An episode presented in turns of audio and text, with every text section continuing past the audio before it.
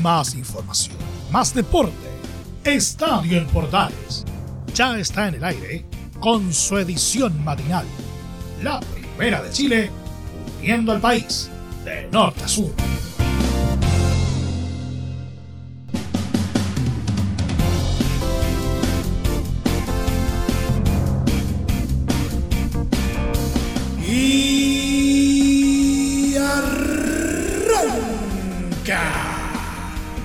Señoras y señores, ¿cómo le va? Muy buenos días, bienvenidos una vez más, bienvenidos al show. Iniciamos la semana cargaditos con una nueva fecha de las clasificatorias rumbo a Qatar 2022 y pareciera que eh, Chile está pero en una especie de limbo eh, después del partido con eh, Ecuador. ¿ah? lo bueno y también lo malo del partido se los vamos a estar comentando. Vamos a estar eh, contándoles también la fecha completa con el resto de los partidos. Eh, vamos a dar una repasadita a la primera B. También lo que pasó con una nueva fecha de la segunda división y un polideportivo bastante cargado. Todo esto en 30 minutos. Aquí comienza, como siempre Estadio en Portales ¡Ay!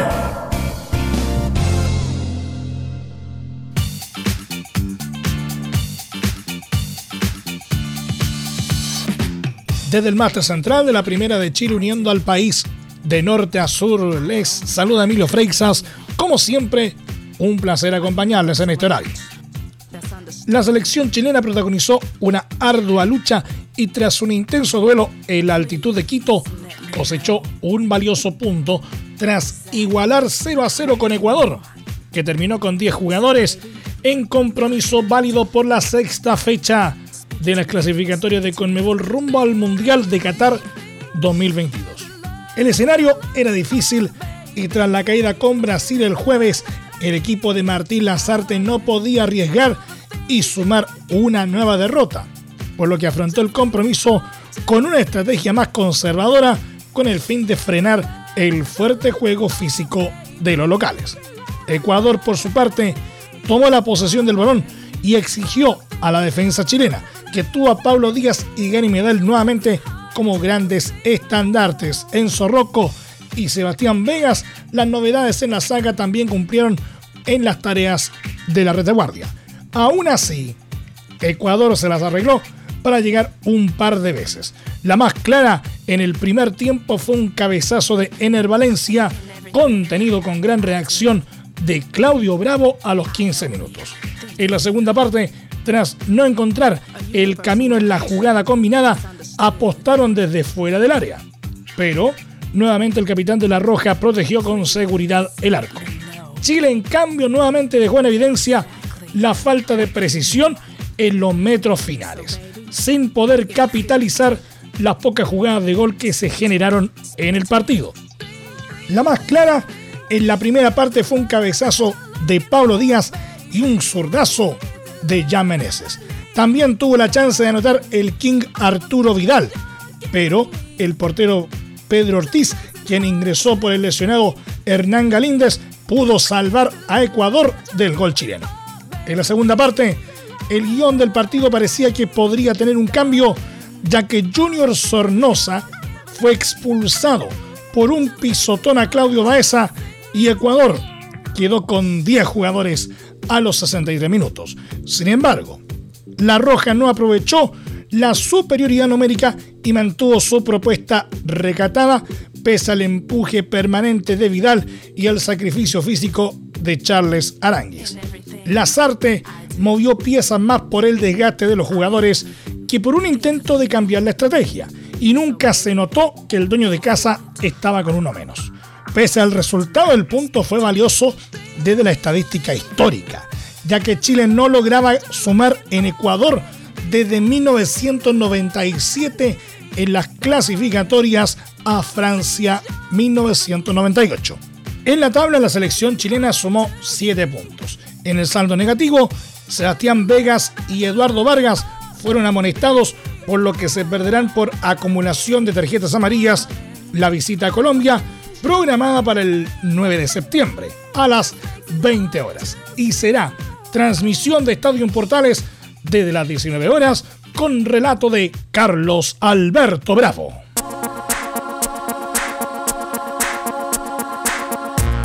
Colombia rescató un empate 1 a 1 ante Paraguay en el Estadio Defensores del Chaco de Asunción y quedó con obligaciones de cara al duelo contra Chile, a disputarse el próximo jueves en Barranquilla por las clasificatorias para la Copa del Mundo de Qatar 2022. El encuentro fue muy intenso en el primer tiempo con un elenco albirrojo que fue superior en los primeros minutos, pero con los cafeteros mejorando con el pasar de los minutos, con un inspirado Juan Guillermo Cuadrado moviendo sus hilos. En el mejor momento de los visitantes llegó el gol de los paraguayos, que se produjo a los 40 minutos gracias a Antonio Sanabria, luego de una gran acción personal de Ángel Romero, con túnel incluido. Sobre el final de la etapa inicial llegó una situación muy polémica, dado que Vilmar Barrios se había ido expulsado por una supuesta agresión a Romero, por lo que se perdía el duelo con la Roja. No obstante, tras revisión en el bar, se echó pie atrás en la tarjeta roja. En el complemento llegó la igualdad del elenco de Reinaldo Rueda gracias a un penal de cuadrado, tras mano de Santiago Arzamendia en el área dueña de casa igualdad que se mantuvo hasta el final del partido.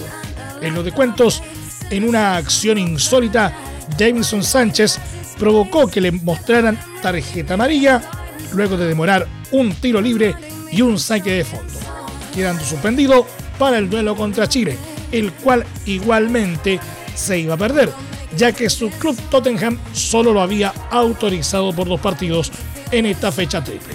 El duelo entre colombianos y chilenos será el jueves a las 20 horas.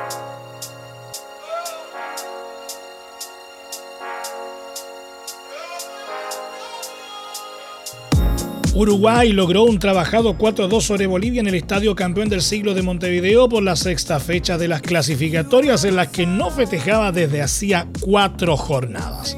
En la primera mitad, los charrúas fueron ampliamente superiores y anularon completamente a los bolivianos que esperaron en mitad de cancha y no lograron hacer daño. Fue así como a los 14 minutos Jorian eh, de Arrascaeta apareció en el área del arquero Carlos Lampe y marcó la apertura de la cuenta. El dominio uruguayo siguió y a los 31 Federico Valverde sorprendió con un gran tiro libre para dejar el marcador 2 a 0. En el complemento, la selección dirigida por Oscar Tavares continuó buscando y Agustín Álvarez Martínez marcó el tercer tanto a los 47 minutos. Los bolivianos respondieron y a los 59 lograron el descuento tras un tanto de Marcelo Moreno Martins, quien eh, aprovechó errores en la saga de los locales. La alegría solo duró 5 minutos para los pupilos de César Farías, ya que a los 66 se cobró un penal en favor de Uruguay y Georgian de Arrascaeta marcó su segundo personal. Cuando parecía que todo terminaría con un cómodo triunfo uruguayo, a los 83 Marcelo Moreno Martins con un penal marcó su segundo tanto personal y el descuento definitivo para Bolivia. Con este resultado, los charrúas llegaron a 12 puntos, mientras que los altiplánicos se quedaron en la parte baja con 6 unidades. En la próxima fecha, Uruguay chocará como local ante Ecuador el jueves 9 a las 19.30 horas, mientras que la Vinotinto será forastero ante Paraguay en el mismo día y horario.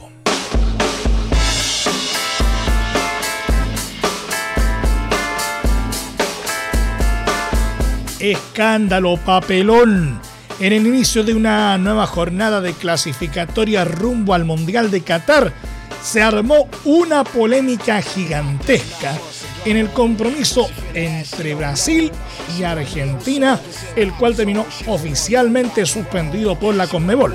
Iban apenas 7 minutos del primer tiempo con el marcador 0 a 0, cuando de la nada la autoridad sanitaria brasileña ingresó al campo e interrumpió el partido. Nadie entendía nada. Con el correr de los minutos, la situación se fue esclareciendo. La Agencia Nacional de Vigilancia Sanitaria de Brasil buscaba sacar del partido a Emiliano Martínez, Gio Lo Celso, Cristian Romero y Emiliano Buendía, cuatro jugadores argentinos que militan en la Premier League y que en la previa del duelo se pensaba que no iban a poder jugar. ¿Por qué? La autoridad sanitaria presionó horas antes para deportar a estos cuatro jugadores por no haber cumplido cuarentena previa tras llegar de Inglaterra.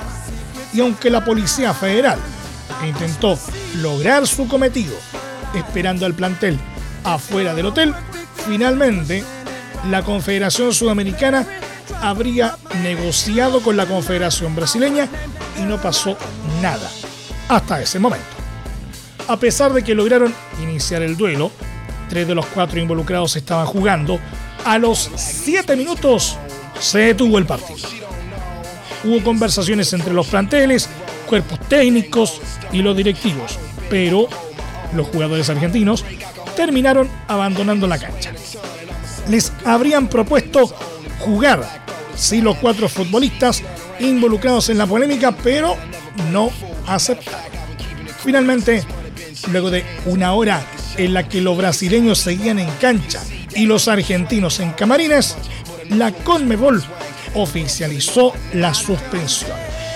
Por decisión del árbitro del partido, el encuentro, organizado por FIFA entre Brasil y Argentina por las eliminatorias para la Copa del Mundo, queda suspendido. El árbitro y el comisario del partido elevarán un informe a la Comisión Disciplinaria de la FIFA, la cual determinará los pasos a seguir. Estos procedimientos se siguen estrictamente a las reglamentaciones vigentes. Las eliminatorias para la Copa del Mundo es una competición de la FIFA. Todas las decisiones que atañen a su organización y desarrollo son potestad exclusiva de esa institución, escribieron en un comunicado. Ahora, la FIFA tendrá que decir qué ocurrirá. Otro bochorno en el fútbol sudamericano.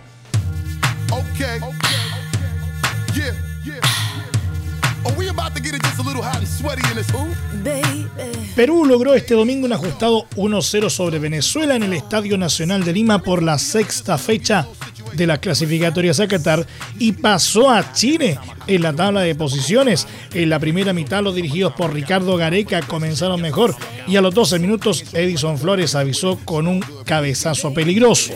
A los 22 André Carrillo tuvo una nueva ocasión para los peruanos, pero la defensa venezolana estuvo atenta y sacó el balón antes de que ingresara al arco luego de la salida del arquero Wilker Fariñez.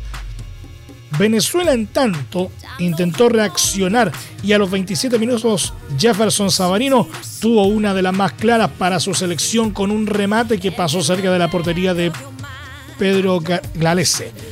Los intentos de los locales trajeron fruto al minuto 35 cuando Cristian Cueva aprovechó un grosero error defensivo y marcó el 1 a 0.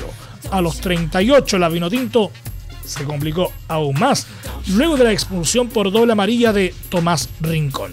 En el complemento, a los 63, el ingresado Christopher González marcó el segundo del partido, pero tras revisión del VAR se anuló tras cobrarse una posición de adelanto en la jugada.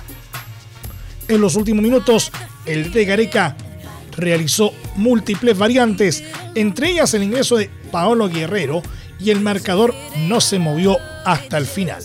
Con este resultado los peruanos sumaron 8 puntos, uno más que la Roja, y quedaron en el séptimo puesto, mientras que la Vinotinto sigue colista con solo 4 unidades. En la próxima fecha Perú visitará a Brasil el jueves 9 a las 21.30 horas, mientras que Venezuela visitará a Paraguay el mismo día a las 19.30 horas.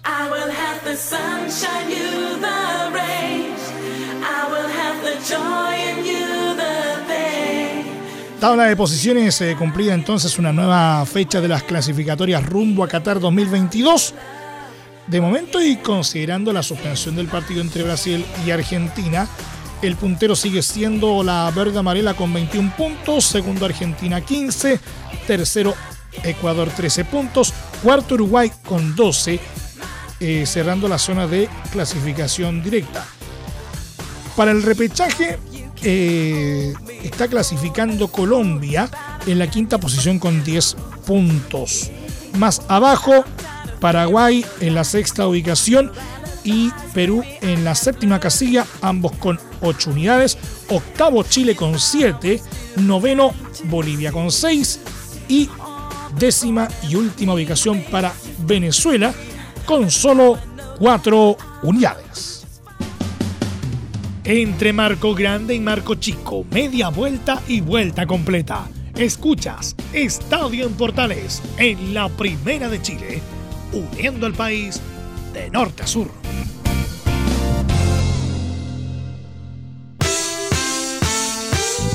Revisemos un poquito la primera B. Deportes Puerto Montt rescató un agónico empate de 2 a 2 ante Santa Cruz este domingo en el Estadio Bicentenario de Chinquihue por la fecha 19 de la primera B resultado que mantuvo al elenco visitante como líder del torneo de ascenso.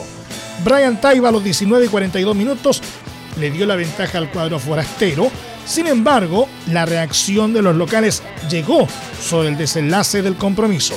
A los 81, Arnaldo Castillo descontó, mientras que Cristian López puso la paridad definitiva en la cuenta a los 90 más 5. Con el resultado final, Santa Cruz se mantiene como líder con 31 puntos, escoltado justamente por Puerto Montt con 30 unidades.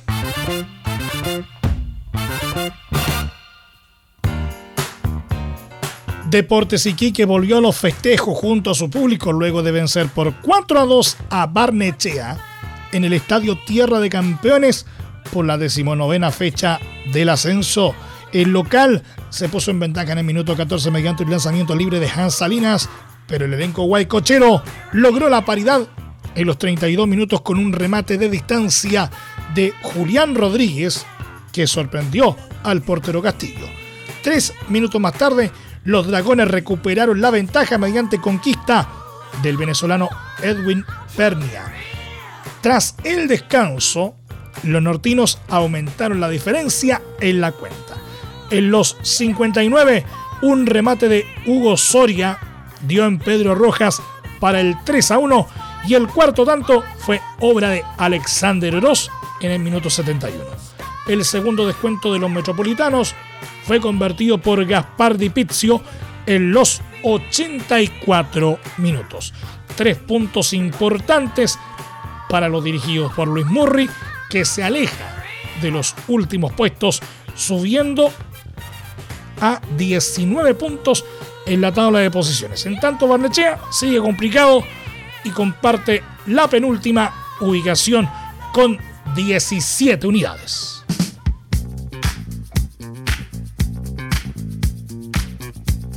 La tabla de posiciones entonces queda de la siguiente manera en la primera vez del fútbol chileno, puntero Santa Cruz 31 puntos, segundo Puerto Montt con 30, tercero Santiago Morning 29, cuarto Coquimbo Unido 29 puntos, quinto Temuco con 25, sexto Copiapó con 25, séptimo Magallanes 24, octavo Universidad de Concepción con 23, noveno San Marcos de Arica con 23, décimo Rangers de Talca 22, un décimo Cobreloa con 20, duodécimo Fernández eh, Vial con 19, décimo tercero Iquique con 19 puntos, décimo cuarto Unión San Felipe con 18, décimo quinto Banachea con 17 y colista de la tabla San Luis de Quillota con solo 15 unidades.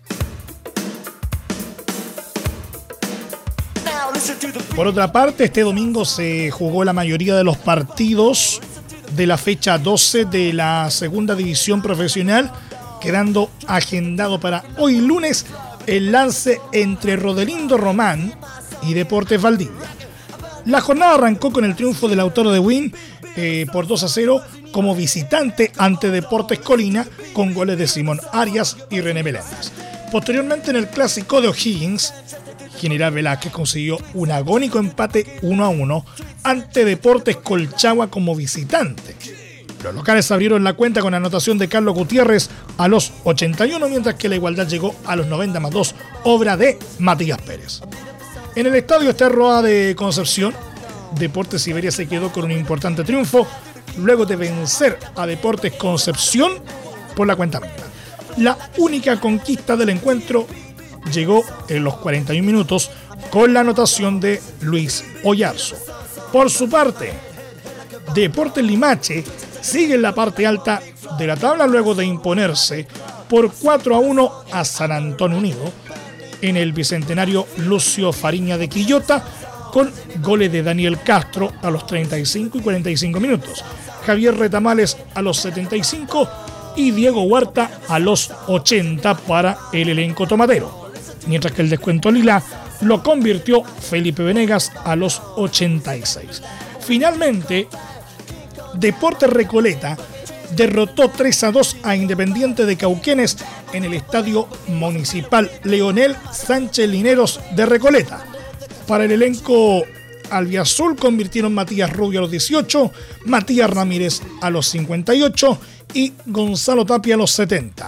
En tanto, para los Dragones Rojos descortaron Milton Alegra a los 47 y Javier Guzmán a los 90 más 3.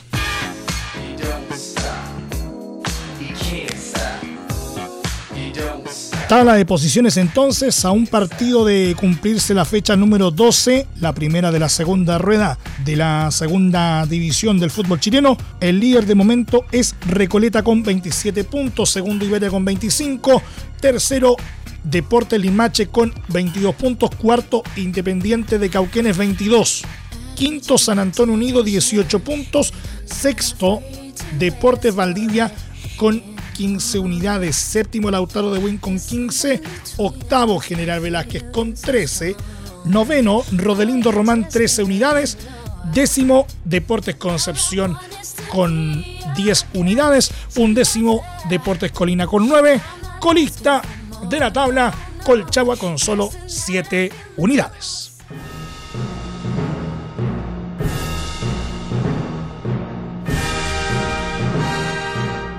Nos vamos al polideportivo. El Team Chile que participó eh, de los Juegos Paralímpicos de Tokio 2020 finalmente se ubicó en el puesto 45 del eh, medallero de la cita que reunió a más de 4.500 deportistas de 163 países.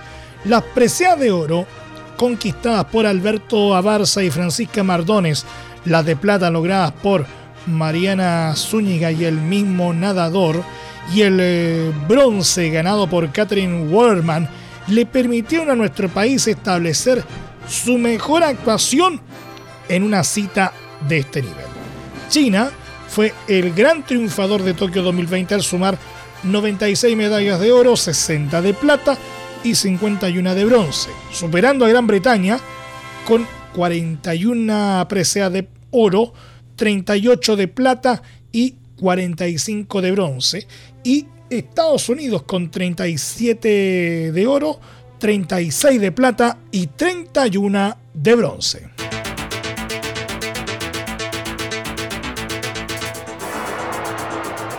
Max Verstappen de Red Bull recuperó el liderato en el Mundial de Fórmula 1 al ganar este domingo el Gran Premio de los Países Bajos, el decimotercero del campeonato que se disputó en el circuito de Sandboard. Verstappen logró su decimoséptima victoria en la Fórmula 1, la séptima del año, ante su afición, que llenó las gradas de Sandboard, donde ganó por delante de los dos Mercedes, el del siete veces campeón del mundo inglés Lewis Hamilton, a quien arrebató el liderato y quien marcó la vuelta rápida, y el del finlandés Valtteri Bottas, que fueron segundo y tercero respectivamente. Los españoles Fernando Alonso de Alpine y Carlos Sainz de Ferrari concluyeron sexto y séptimo, respectivamente. Una carrera que el mexicano Sergio Pérez de Red Bull, que había tomado la salida desde el pit lane, protagonizó la gran remontada para acabar en octava posición. El francés Pierre Gasly de Alfa Tauri acabó cuarto por delante del monegasco Charles Leclerc de Ferrari, que acabó por delante de los dos españoles. Checo acabó octavo por delante del francés Esteban Ocon de Alpine y del inglés Lando Norris de McLaren, que fueron noveno y décimo este domingo en Santo. El siguiente Gran Premio, el de Italia, se disputará el próximo fin de semana en Monza, donde Verstappen llegará con tres puntos de ventaja, 227,5 frente a 224,5 sobre Hamilton.